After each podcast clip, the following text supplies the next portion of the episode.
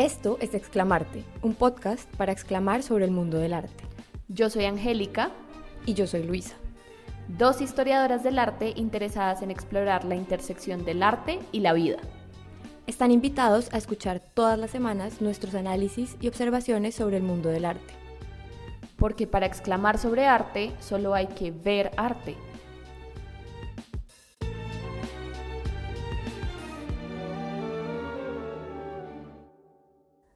La reflexión que me corresponde a mí esta semana también se me hace un poquito intimidante, pero me parece muy interesante y muy pertinente después de el capítulo corto que escuchamos la semana pasada y la entrevista con María Paula. Tuve una experiencia hace un par de semanas en la que volví a visitar el Museo Nacional de Colombia. Hace mucho no iba. Yo creo que estudiando historia del arte uno se acostumbra mucho a ir a museos recurrentemente que a veces se le pierde como el como la novedad y el descubrir un espacio que visitas constantemente. Y fue una experiencia bastante particular porque hace, como hace mucho no iba, pues hay muchas cosas que han cambiado en el museo. Creo que el museo también se ha reinventado en muchas formas, pero más de eso más adelante. Pero quería hablar un poco sobre, pues nosotras siempre hablamos y decimos como es un podcast sobre historia del arte y que, pero qué es la historia del arte. Y no voy a entrar en esa reflexión hoy, pero sí quiero preguntar a las personas y preguntarme a mí también como quiénes son las personas que hacen esa historia del arte, que creo que, mm, digamos, o al menos en la historia de Colombia siento que ha sido por las características de la historia de Colombia, ha sido una historia que ha nacido desde el centro, desde Bogotá, como muchas cosas sociales y políticas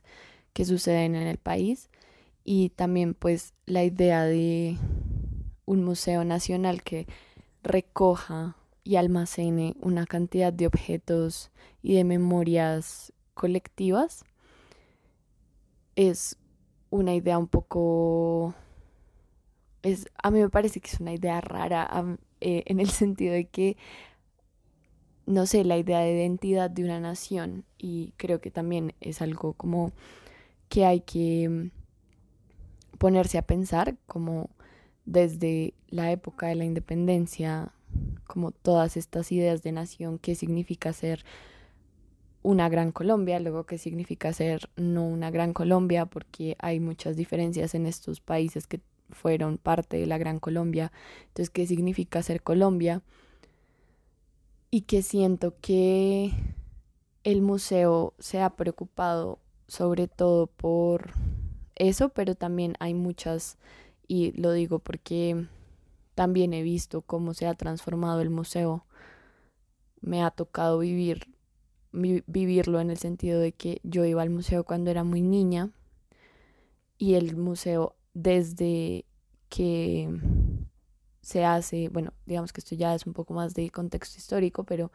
desde que se hace en Colombia la nueva constitución de 1991, hay un interés por empezar a pensar cuáles son esos discursos que se están haciendo y con esta nueva constitución pues en esos discursos entran los discursos de museos, entran los discursos, digamos, sociales que se les está dando al público en general, a la ciudadanía, y que creo que pues vale la pena revisar y que estén en constante, como, que estén en constante cambio. Y a mí me parece pues muy importante eso y creo que se me hizo aún más importante en mi última visita al museo para darles un poco de contexto eh, y pues también para contarle a Luisa bien el chisme porque no se lo había contado bien, lo estaba guardando para este capítulo.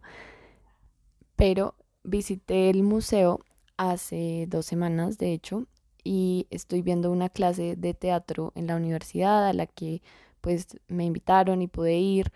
y pues yo ya me gradué de la universidad como ya les he dicho muchas veces, pero esta clase es una clase que estaba dictando una amiga y era en el marco de una beca que se habían ganado unos estudiantes de Nueva Zelanda. Eh, ellos vinieron, pues escogieron Colombia porque la clase es teatro y medio ambiente y pues ha sido como todo un mes de compartir con ellos, como el intercambio cultural em, y todo lo que eso trae y pues ellos también como contándonos un poco de su historia, de su contexto, de la cultura maorí, que es como una cultura indígena, eh, es la cultura indígena, perdón, de Nueva Zelanda, que también ha sido atravesada por una historia pues de abuso y colonización y bueno, un montón de cosas que son muy cercanas a nosotros en nuestra historia y en nuestra idiosincrasia en ese sentido, como también es una cultura que ha sido como fuertemente colonizada y que además eh, pues han sabido resistir un poco en esa lucha a través de sus expresiones artísticas, sociales, culturales, que me parece precioso y muy importante, que de pronto puedo hablar de eso más adelante, pero lo que me pareció muy interesante es, claro, fuimos con ellos a recorrer el museo y pues era la primera vez de ellos en este museo, entonces era como esos nuevos ojos que ven obras de arte, piezas, eh, artefactos antropológicos, arqueológicos y que es muy interesante también porque una parte muy importante de, este, de esta clase es que tuvimos la dicha de compartir eh, los martes de cada semana íbamos y compartíamos con personas del Distrito Creativo del Bronx y de la Fundación Fuga. Y ellos pues están haciendo un trabajo en el museo. El museo ahora tiene unas salas, talleres de creación. Y la primera cosa que nos dijeron cuando llegamos a ese espacio que es de ellos, que el museo abrió, es como me gustaría, como contando un poco la historia del museo a estas personas que no saben nada, eh, y es como recordar un poco que ese museo era una antigua cárcel, era la penitenciaria central de Cundinamarca, y se conoce como el panóptico precisamente por eso. Eh, y bueno, aquí viene mi charla de historiadora, entonces fue construida por el, por el arquitecto constructor Thomas Reed en hacia 1850 y fue usada como prisión a partir de 1874. Fue la prisión más importante del país por casi 72 años y no fue sino hasta que se hizo el traslado a la cárcel de la Picota, eso fue alrededor de 1945, 1946 creo, y luego el gobierno decidió que ese edificio que quedaba atrás vacío se, se iba a destinar para albergar el Museo Nacional. Fue restaurado y adecuado bajo la dirección de Manuel de Bengoechea y Hernando Vargas Rubiano y fue inaugurado en 1948 como Museo Nacional. Y pues fue también declarado, eso sí, yo lo sé, ah, fue declarado Monumento Nacional en 1975. Como ya les conté, en 1991 con la nueva constitución y esta, esta, digamos, como este nuevo país que iban a hacer con la nueva constitución o que se estaba pensando, decidió como reestructurar todo el museo y hubo un plan de reestructuración eh, que era del 2000, 2001 al 2010, algo así, en donde se iba a revisar todos los artefactos de la colección del museo y se iban a pensar nuevas formas de hablar y nuevas formas de mostrar lo que es Colombia. Y cuando fui, estas personas, eh, estos muchachos, porque todos son muy jóvenes y muy talentosos y son increíbles, que vienen de un distrito y vienen de un barrio que ha sido fuertemente afectado y violentado por el Estado, por esa centralidad y esa élite, digamos, y esos poderes como centralizados que pues para las personas que no saben eh, el distrito creativo del Bronx nació y es un barrio que existe y pues esto lo aprendí con ellos eh, pero pues estoy abierta a que me corrijan si no es así. Pero según lo que yo entendí que me contaron em, después del desalojo del 28 de mayo de 2016 al barrio del Bronx eh, hubo toda una comunidad que vivía ahí, que habitaba esa L, que decidió empezar a volver a la comunidad después del desalojo porque era un barrio que se caracterizaba por básicamente ser una olla de muchas cosas, de drogas, de donde pues básicamente la gente conseguía cualquier cosa eh, y pues era una olla, básicamente lo que se conoce como una olla, y eso fue desalojado sin previo aviso por las autoridades de Bogotá y todas las comunidades que residían ahí pues decidieron volver, no solo abandonarlo y dejar que, como ellos dicen, que el concreto de lo nuevo tapara la historia, como había pasado con un barrio que es muy similar, eh, que fue antes del Bronx, que fue el Cartucho en Bogotá. La gente de Bogotá y la gente de Colombia creo que sabe un poco más y entiende un poco más, pero estas historias de desalojos, de como operativos en los que se sacan estas comunidades y se limpia, entre comillas, un barrio, se limpia una olla, son bastante violentas y no solo afectan yo entiendo que se hacen para un poco, sí, esta idea de limpiar la ciudad y, y como sacar esa ilegalidad o lo que sea, pero también es como afectan socialmente mucho a las comunidades y a las familias y no hay un entendimiento, a mi modo de ver, por las cosas que verdaderamente importan, que son las personas y los vínculos y todo esto que ellos han recuperado y de lo cual se sienten muy muy orgullosos y que luego el Museo Nacional pues les dio un espacio y ellos se apropiaron de ese espacio, de esas salas talleres y hacen su arte y es su forma de resistir y es su forma de no olvidar y eso me parece precioso y además ellos fueron las personas que nos dieron el recorrido por el museo y fue algo increíble en realidad me siento muy agradecida por esa experiencia porque genuinamente pude ver todos estos esfuerzos de los que siempre se hablan por construir identidad y cómo ellos los cuestionan todo el tiempo. Y creo que eso es muy valioso y es valioso que no solo están ahí como dando el tour, sino que también están ahí haciéndole preguntas al público, que creo que es exactamente lo que los museos deberían estar haciendo. Y que por eso digo que para mí la idea de crear una nación o la idea de identidad de una nación es muy rara de almacenar en un museo porque es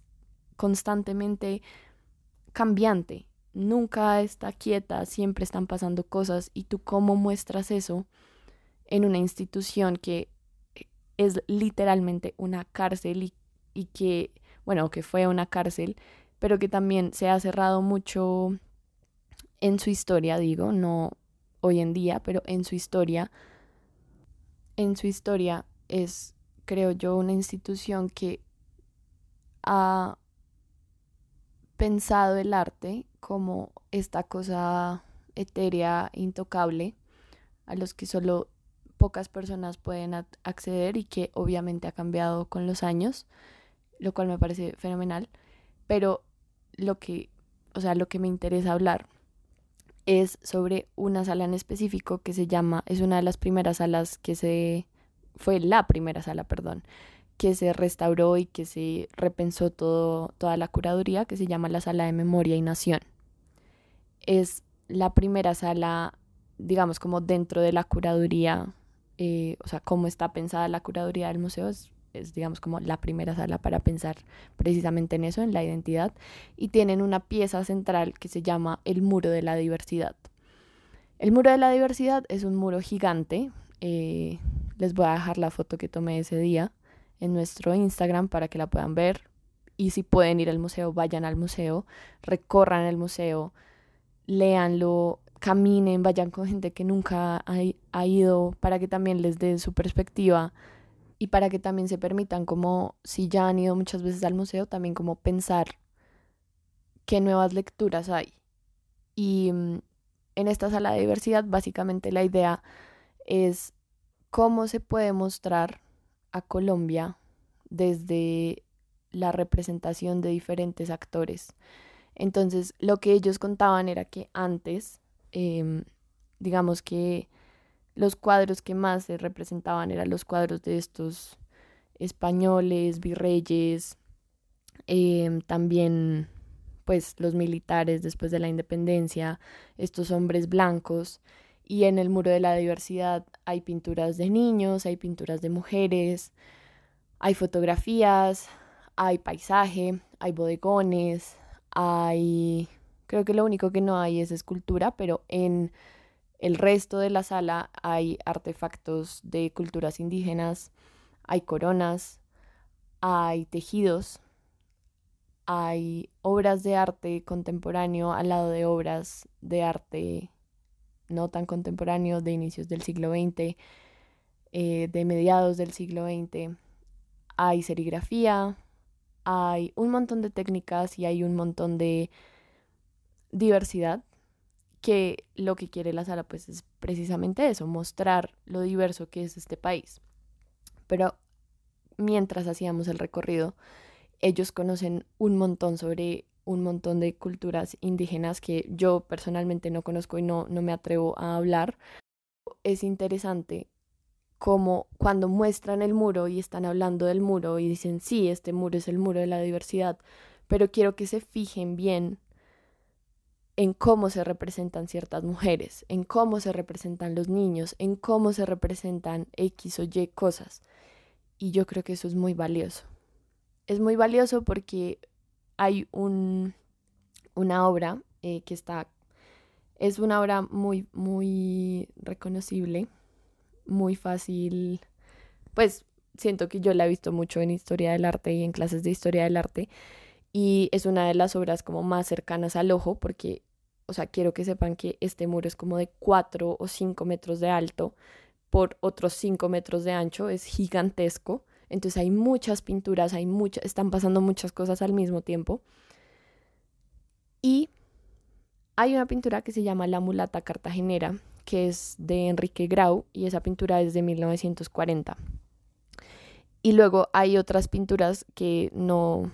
pues no les cogí el nombre porque quiero hablar de esta en específico. Y una de las personas que nos estaba haciendo el tour, ella nos decía, quiero que se fijen en cómo representan a la mujer negra y cómo representan a la mujer blanca. Y que esto está en este muro de la diversidad. Y solo me gustaría dejárselos en ese, o sea, hacerles esa pregunta.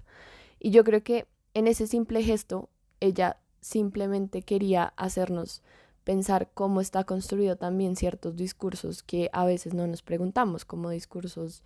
del racismo, discursos del clasismo que afectan a nuestra sociedad y que a veces en un intento de mm, querer crear diversidad, de pronto se pasan por alto o no están suficientemente, esas preguntas no son lo suficientemente obvias. Y mm, pues nada, fue una experiencia muy interesante. Y después recorrimos otras partes del museo, también había una máquina de imprenta, que es la, la primera máquina de imprenta del país donde se imprimió pues la traducción que hizo Antonio Nariño de Los derechos del hombre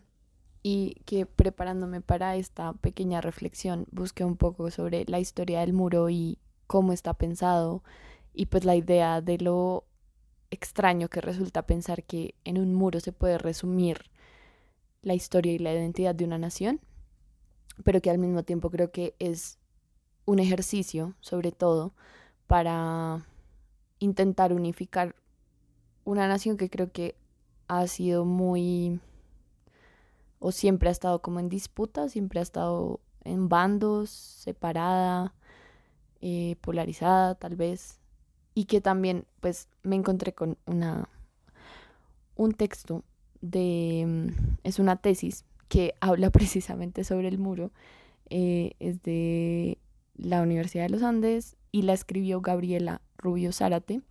La recomiendo, me gustó muchísimo. Y en ella, pues, ella hace todo un recorrido sobre el muro y dice que también, pues, en la investigación, la curadora del muro, que es María Mercedes Herrera, pues, del espacio, perdón, la curadora del espacio, dice, y cito, esto es de la tesis de Gabriela Rubio Zárate, María Mercedes Herrera, la curadora de este espacio, advierte que si bien crear una reserva visible es una apuesta válida y útil dentro de las condiciones actuales, es una ficción afirmar que el muro representa a toda la nación. Y yo creo que estoy muy de acuerdo con eso. Pero más allá de eso, em, toda esta experiencia em, me enseñó que es importante también abrir el espacio y abrir el museo a comunidades que genuinamente están creando constantemente, están resistiendo, están creando memoria, que creo que eso también es lo que quiere hacer el museo, pero son formas diferentes de crear memoria y creo que también son formas diferentes de resistir el olvido. Y me parece fenomenal todo lo que está sucediendo con la Fundación Fuga y mm, las personas trabajando en las salas talleres de el Distrito Creativo del Bronx y del Museo Nacional, em, porque son personas increíbles. En verdad he tenido semanas increíbles, la he pasado muy bien y he aprendido muchísimo más y estas visitas al museo me han enseñado muchísimo más de lo que había aprendido antes, aún solo yendo al museo, porque también permiten o me han permitido, creo yo, hacerme las preguntas correctas y pensar quiénes están haciendo la historia y la historia del arte en el país, por qué la están haciendo, qué están diciendo y por qué es importante meterse en la conversación y hacer preguntas y hacerle preguntas a lo que sea que nos proponen los historiadores del arte, los curadores, los artistas mismos. Y yo creo que todo el tiempo hay que cuestionarlo, todo el tiempo hay que seguir yendo al museo a ver qué es lo nuevo que sacan, cuál es la nueva lectura que se le puede hacer y sobre todo un museo tan importante y un museo con una historia tan interesante que también se está permitiendo abrir esas puertas, esas rejas, esa cárcel del arte, se está permitiendo abrir a nuevas narrativas y a nuevas formas de vivir el arte, que es lo que siempre hablamos. Y pues que me parece maravilloso porque nos da más cosas de las cuales hablar. Entonces, eso fue todo, ese fue el chisme de esta semana. Eh, espero que Luisa no me mate por haberle hecho esperar eh, tanto por contarle este chisme. Y hablaremos de otra cosa la otra semana.